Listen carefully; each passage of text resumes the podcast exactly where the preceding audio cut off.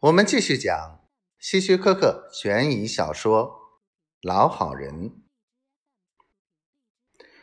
组长，还是让鲍勃先生听听他们的声音吧，这样更好辨认。我和同事们继续不动声色的表演着。按照常规，我们为了让证人辨认声音，是专门有一套问话的，通常。是问问姓名、年龄等，但是现在组长却没有按那套例行的问话发问。曼尼，你在哪儿工作？我在福利建筑公司当工人。你结婚了吗？是的。有孩子吗？有。有几个？五个。孩子都多大了？最大的十三岁。最小的才两岁，你有过前科吗？没有。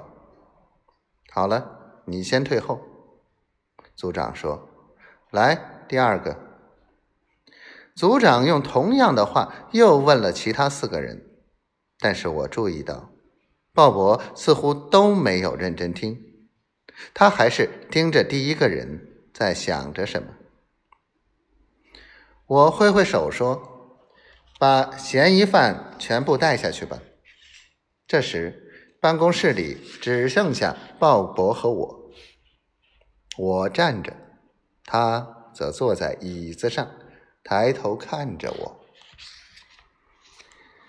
鲍勃先生，你刚才认出哪个凶手了吗？我问道。后面四个都不是。虽然第一个和歹徒的相貌非常相像，但是我敢肯定，他也不是凶手。鲍勃舔了舔嘴唇说：“鲍勃先生，你妹妹和你在富兰克林街的朋友们都说你是个软心肠的人。不过今天这事儿你不能软，他可是杀害你妹夫的凶手。你看。”他也是个左撇子，而且和你描述的相貌一模一样。我面无表情地说：“警官先生，人的相貌一样或许只是个巧合，可他真的不是那个凶手。”鲍勃的声音有些颤抖：“我看你肯定又是心软了。”认为他是五个幼小孩子的父亲，认为他没有犯罪前科，对不对？